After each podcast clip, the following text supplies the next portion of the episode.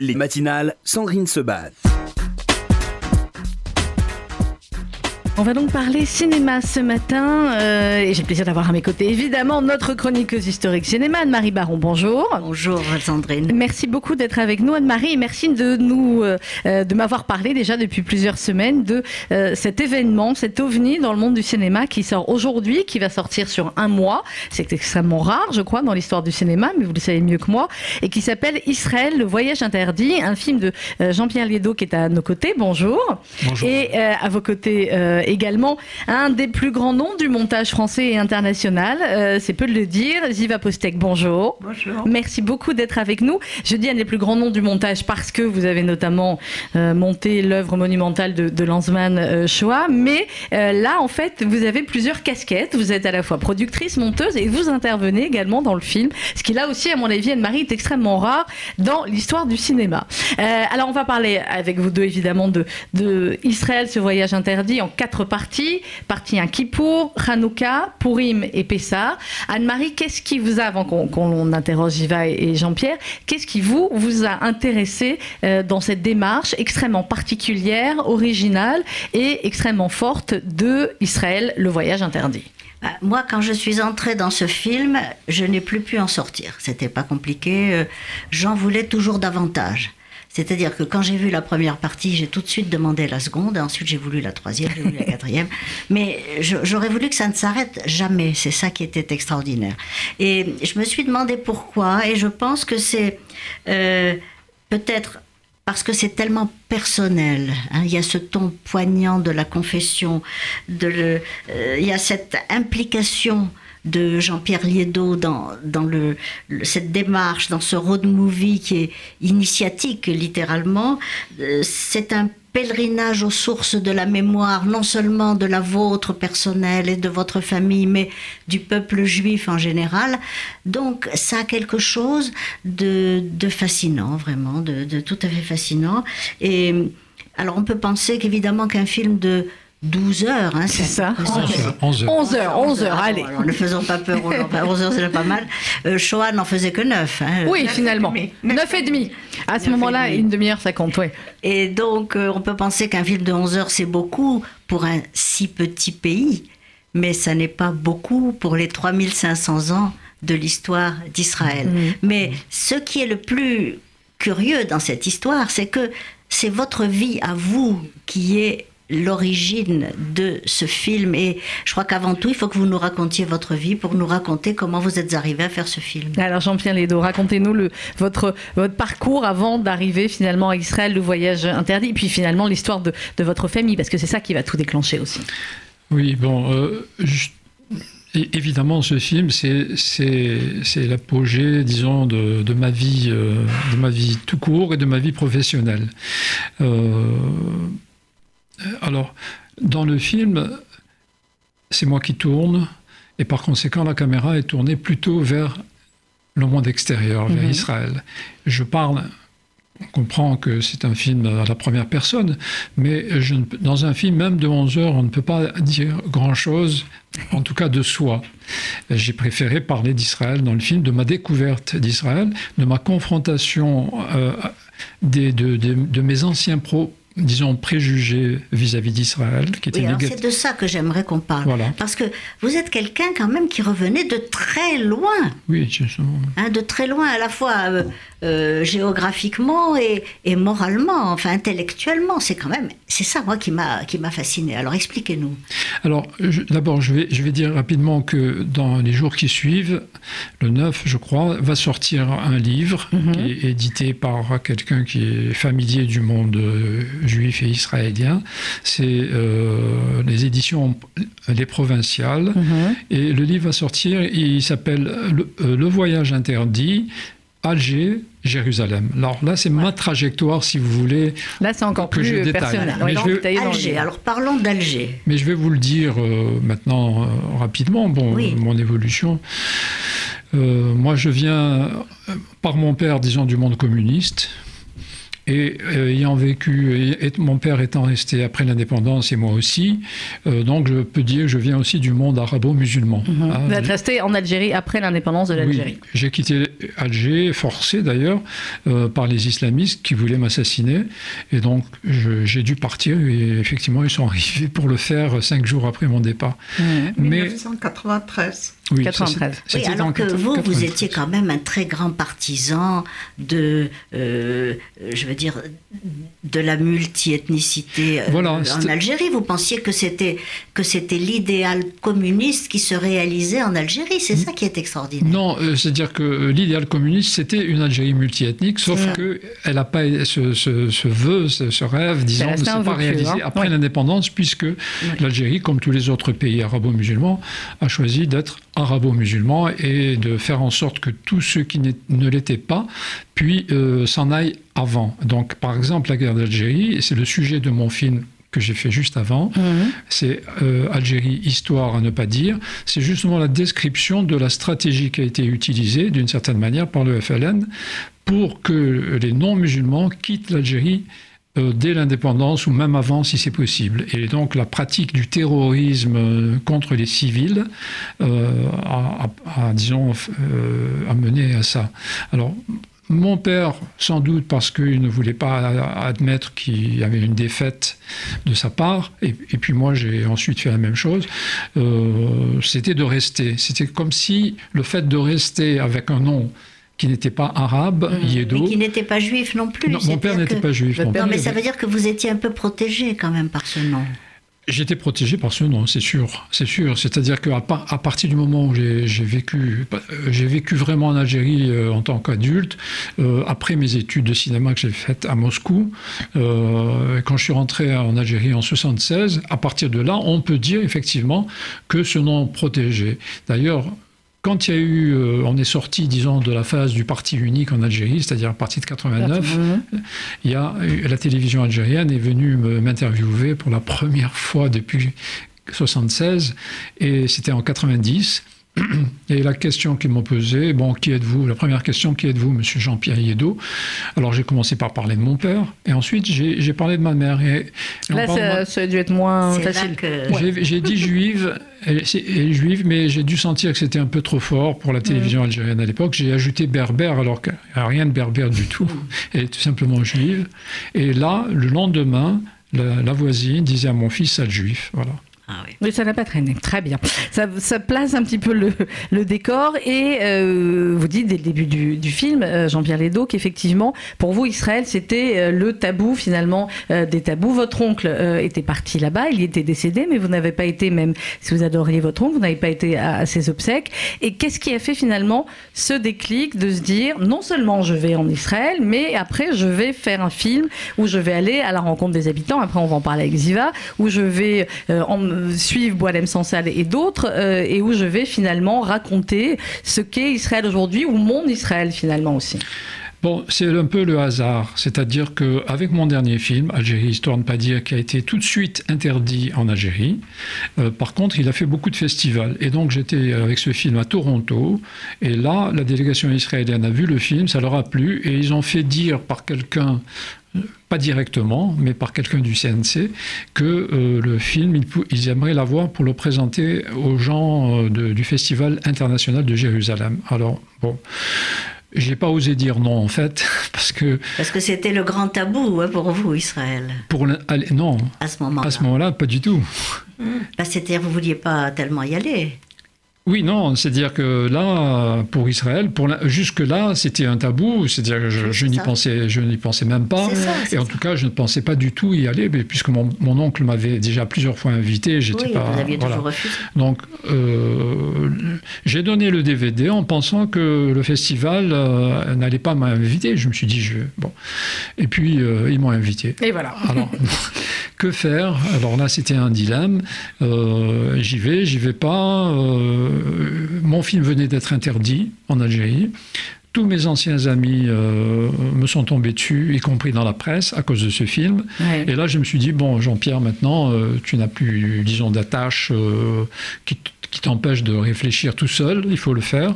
Et, j'ai décidé à ce moment-là, ma fille aussi, je dois ajouter, m'a beaucoup encouragé en disant, il faut y aller, on a une famille, on la connaît pas, etc. Bon, donc avec ces deux choses, je me suis dit, bon, allons-y. Si ça correspond à mes anciens préjugés, à mes préjugés actuels, eh ben voilà, je retournerai plus. Et puis si c'est le contraire, eh ben je réviserai mes positions, mmh. tout simplement. Et c'est ce qui s'est passé. Vous vous, vous attendiez, vous, à trouver un pays complètement monolithique et complètement euh, figé dans une espèce de, de, de fascisme presque. Hein. Alors, quelle a été votre découverte? Alors, bon, voilà, je suis arrivé au festival. Euh, dans un festival, on n'a pas beaucoup de temps parce qu'il faut voilà, s'occuper des films, voir des films des autres, etc. Et puis, euh, bon, quand je suis sorti un peu, euh, je me suis un peu éloigné de la cinémathèque, un peu dans le centre, comme ça, de Jérusalem. La première chose, effectivement, qui m'a frappé, c'était de trouver des, juifs de toutes les couleurs. des blancs, des noirs, des rouges. J'ai trouvé même des péruviens, des, des gens qui venaient du Pérou, mais qui était juif. Euh, donc ça, ça m'a, ça, c'était, euh, ça a renversé un, en partie aussi ce, fameux tabou. Et mais donc non seulement variété parmi les juifs, mais aussi cohabitation des juifs et des arabes. Et des arabes aussi, bien sûr. Oui, oui, bien sûr. Alors notamment, par exemple, quand je suis allé dans ce marché, j'étais allé, la seule chose, le seul objet de tourisme que j'ai fait à ce moment, c'était le marché Mahane Yehuda. Oui. Et puis là, effectivement, euh, y il y avait tout le monde. Quoi. Ah bah là, effectivement, ça, ça, fait un choc. Alors on va continuer à parler avec vous, Jean-Pierre Liedo. Mais... Après, après, évidemment, euh, quand j'ai connu euh, Tel Aviv et, la plage, etc., et il y avait les Arabes qui se baignaient avec les, les, Juifs les uns à côté des autres. Bon, alors du coup, euh, toutes ces idées d'apartheid, etc., ça et tombait. Et donc votre euh, rêve de, pays multiethnique, il était là et il n'était pas en Algérie. Oui, c'est ça. C'est ce que, à un moment donné, il y a une fête qui se faisait tous les au mois d'août mhm. à Jérusalem, dans le marché Mahane Yehuda d'ailleurs. Et, là, effectivement, c'était il y avait des rythmes qui entre autres, qui, viennent aussi du monde judéo-arabe, euh, parce que les, juifs ont beaucoup participé. on dit toujours la musique arabo-andalouse, mais, oui, mais dire ah, judéo. Ça c'est clair, judéo-arabo-andalouse. parce que les juifs y ont contribué énormément à toutes les époques d'ailleurs. Au moment même où les régimes intégristes euh, musulmans empêchaient les musiciens arabes musulmans de jouer, c'était les juifs qui continuaient à, ne pas perdre ce patrimoine et à le transmettre après aux autres. C'est peu le dire ici. Ziva Postek. Alors, euh, je l'ai dit au début de l'émission, vous êtes à la fois productrice, monteuse, et puis on vous voit aussi intervenir. Comment est-ce que vous êtes arrivée dans, ce projet et qu'est-ce qui vous a motivé finalement à suivre ce projet complètement dingue, même si on est d'accord que c'est aussi un petit peu votre spécialité de, de suivre des projets comme ça qui peuvent être quand même rendre hommage incroyables. Mais oui, à la euh, grande dame que nous avons devant nous, parce que vraiment c'est un c'est un honneur hein, de, de, vous avoir. Quand on pense que vous avez travaillé avec euh, Alain René, que vous avez monté une histoire immortelle d'Orson Welles. Enfin, je veux dire. J'étais assistante. Hein. Oui, mais quand même. C'est le quand même. Total. Vous êtes Vous avez monté un film que j'adore, Les guichets du Louvre de Michel Mitrani. Euh, enfin, je veux dire, vraiment pour moi, et puis Shoah. Alors ça, Shoah, moi, je, quand j'ai vu Shoah, j'ai vu les 9 heures d'affilée. Et je suis sortie euh, vraiment. Et pourquoi euh, Israël aussi?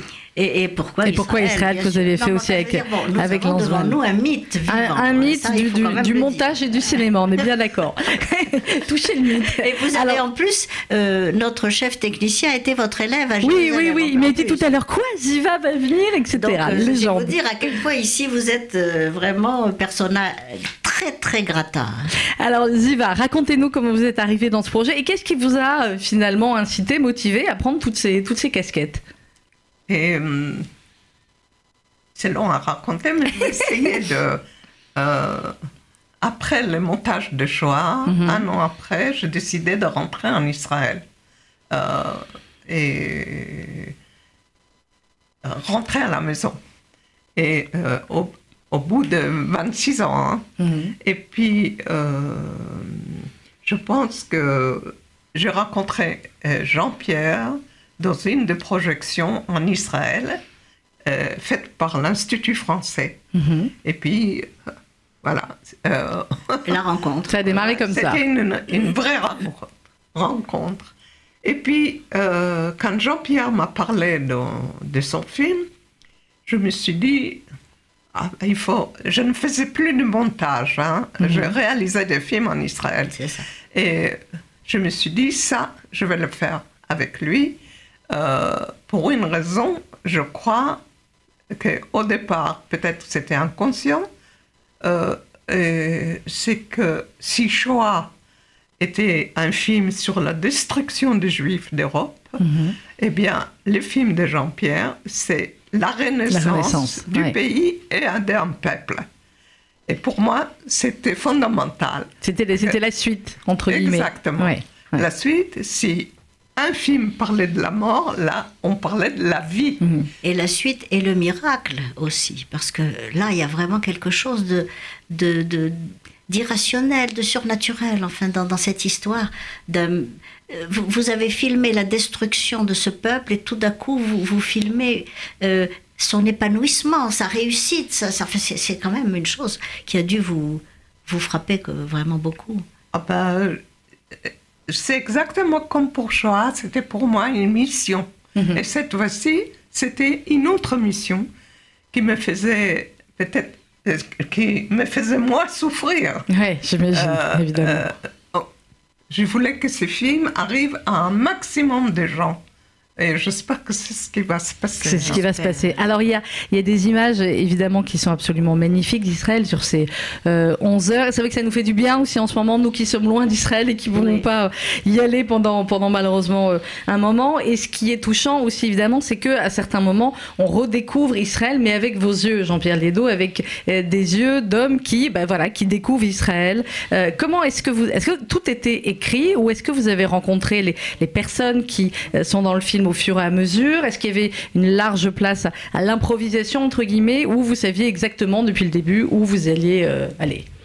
En fait, tel que ça s'est passé euh, à partir du moment où j'ai donc rencontré Israël pour la première fois en 2008, euh, par la suite, je suis parti, j'ai quitté ce festival avec en me disant, mais Jean-Pierre, finalement, tu as eu ces préjugés vis-à-vis d'Israël, alors que tu dois reconnaître que tu n'en connaissais rien, mhm. ni euh, de l'histoire, ni du judaïsme, ni de quoi que ce soit. Donc quand je suis rentré en France, où j'habitais depuis 93, comme je l'ai dit tout à l'heure, à Montreuil d'ailleurs, euh, j'ai fait une seule chose, je suis allé à la bibliothèque et j'ai lu beaucoup. Voilà. Et en même temps, évidemment, je prenais des notes, et en même temps est née cette envie de faire euh, ce, film, euh, qui est né aussi, je dois dire, euh, quand j'étais à ce fameux marché Mahane Yehuda la première fois, où j'ai trouvé que finalement ça ressemblait beaucoup à cette rue euh, des, Juifs d'Oran, où habitait mon oncle, où il y avait le marché aussi, euh, marché des Juifs. Et euh, je me suis dit, mais bon, entre ce marché de, des années 50 et ce, marché d'aujourd'hui, il y a un demi-siècle qui est passé. Et il n'y a pas une grande différence. Et un demi-siècle, qu'est-ce qui s'est passé? Il y, a il y a quelque chose comme un trou noir, diraient les physiciens. Alors, je me suis dit, voilà, si tu fais un maintenant, si tu fais un film, ça va, c'est ce trou qu'il faudra combler, il faudra le, voir qu'est-ce qu'il y a dedans. Alors, quand, quand j'ai donc lu beaucoup et j'ai écrit ce scénario, et, pendant ces deux ans, en quelque sorte, euh, entre 2008 et 2011, même trois ans, euh, je suis venu. Le seul pays que j'ai commencé, que je visitais à ce moment-là, c'était Israël. Mhm. Je suis venu une quantité de fois. Et vous avez rencontré des, des et j'ai rencontré gens, à la fois des gens euh, du peuple et des gens, et des intellectuels, des historiens, des... parce que vous nous expliquez des quantités de choses. C'est un film qui a, un qui a des titres religieux, disons, hein, qui pour Hanouka, Purim, Pessah, mais ça n'est pas un film religieux. C'est un film qui est une. Il m'a semblé, en tout cas, que c'est un film qui était euh, la découverte qu'au fond, chaque rituel, au-delà de la dimension religieuse, était la, la commémoration d'un épisode de l'histoire juive. Et que comme vous ignoriez complètement cette histoire, pour vous, c'était une véritable initiation. Et finalement, c'est ces fêtes que vous avez fêté de façon très émouvante en famille mm. pour la première fois, euh, eh bien, elles vous ont elles vous ont rendu votre identité en quelque sorte. Oui, parce que, bon, par exemple, pour Pessah, euh, je me rappelle quand j'étais à Oran, euh, chez mon oncle, euh, j'ai assisté, euh, je me rappelais, puisque moi je me rappelle de la matzah et tout ça, je, je me rappelais, j'avais ces souvenirs. Donc, oui, ce qui, ce qui m'a frappé dans ces fêtes, effectivement, c'est pour ça que j'ai donné les titres de chaque partie avec Kippour, Hanouka, etc. C'est justement le fait que ce qui est considéré comme des fêtes uniquement, disons, religieuses, étaient d'abord, d'abord des fêtes nationales. Historiques. Euh, Hanouka, c'est quand même la résistance des Maccabées. Bien sûr. Euh, c'est des épisodes marquants de l'histoire. Pourim, c'est un projet de destruction d'un peuple qui, qui est euh, subverti par. qui n'aboutit pas avec Pourim, avec la Megillah d'Esther. Et puis, évidemment, Pessah, la libération, la sortie d'Égypte. Alors, moi, venant, si vous voulez, du monde communiste, euh, la libération des peuples, c'était une idée importante. Et donc je me suis dit, mais toute ta vie, alors tu t'es battu pour les Algériens, pour les Vietnamiens, etc. Et, et alors maintenant, toi, euh, qui fais partie de ce peuple, ben, il faut t'intéresser, il faut... voilà. Donc j'ai fait le film, effectivement, euh, déjà avec un certain nombre de connaissances. C'était en 2002, nous avons tourné en 2012, j'étais plus le Jean-Pierre de 2008, c'est clair. Donc le film, c'est un peu, euh, un peu tout ça, c'est-à-dire mes préjugés d'avant, mon évolution en cours, et en même temps ma découverte euh, physique d'Israël, parce que c'est important. Les, lieux, les paysages, euh, ça fait, ça fait, c'est totalement ça fait complètement aussi important que les personnages. Les personnages que j'ai connus en général par hasard, parce qu'ils étaient, mhm. ils avaient été des spectateurs de mes films et qui venaient me voir après, et avec qui nous avons maintenu des, relations. Donc, moi, j'ai jamais fait des films. Euh, j'ai fait pas mal de films euh, long métrage documentaires, mais j'ai jamais fait euh, des choix de personnages comme au font les sociologues, des échantillonnages, etc. C'est toujours des gens que j'ai connus. Alors malheureusement, il nous reste que deux minutes parce que je sais que vous devez repartir. on va encore une dernière question à, à Ziva, puis ensuite on va rappeler que le film sort aujourd'hui, mais sur quatre semaines. Euh, J'y est-ce que ça a été un film qui était difficile à monter. Quand j'ai monté dans les deux sens du terme, à la fois sur la table de montage et à la fois à réaliser, à produire, parce que c'est un projet extrêmement ambitieux et j'imagine qu'il devait y avoir une certaine frilosité des, des producteurs, faut bien le dire. Bah, comme producteur, je produisais avant mes propres films, dont j'avais décidé, parce que j'ai pensé que, que on aura du mal à trouver un producteur de produire aussi ce film. Et puis, euh, au niveau du montage, eh bien, pour moi, ça me paraissait évident que je devais le faire. Euh, euh, oui, mais alors quelle matière hein Vous deviez avoir des centaines d'heures. 250. 250 heures. donc finalement, on n'en a que 11. Shoah, il y avait 350 hein. heures. Shoah, il y avait 350 heures. 350. 350 oui, Mais la différence avec Shoah, euh, euh, Lanzmann n'avait pas écrit un scénario. Oui, vous l'écriviez avec quelques lui, pages, c'est tout, oui. euh, d'attention. Tandis que Jean-Pierre, après le tournage, a regardé les roches et écrit des scénarios. Donc, euh, il a. C'était différent. Il m'a hmm. facilité, le travail. On imagine 350 heures de rush avec Lanzmann à voir, c'était quelque chose de. c'est un monument que vous avez créé euh, avec lui. Mais. Euh, ça aussi, c'est un monument. Hmm, ça, c'est un monument. moi, je crois que vraiment, Jean-Pierre a réussi à, à centrer son, son film sur des personnages clés euh, vous, sa fille, Nawel, et, lui-même. Enfin, le moment émouvant, c'est celui où on vous voit tout à coup devant la tombe de votre oncle. Ça, c'est vraiment le, mm. moment clé du film. Eh bien voilà, il faut aller le voir, il faut aller au cinéma, il faut soutenir ce type de film. Israël, le voyage interdit, ça sort en quatre semaines. Euh, vraiment, c'est extrêmement important. Mais on rappellera tous les mercredis euh, sur RCJ la, sortie de jour-là. c'est le 5. Voilà. mais c'était avant-hier, puisque nous sommes mercredi, nous sommes le jour de la sortie. Comme il a voyagé Jean-Pierre, il se perdait dans les jours. Kippour, Hanouka, Purim Pessar, Israël, le voyage interdit, ça sort à partir d'aujourd'hui sur euh, quelques écrans en France. On vous donnera la liste des écrans et surtout, allez les voir. Merci beaucoup euh, à tous les deux et merci à Anne-Marie, bien évidemment. À tout de suite sur RCJ.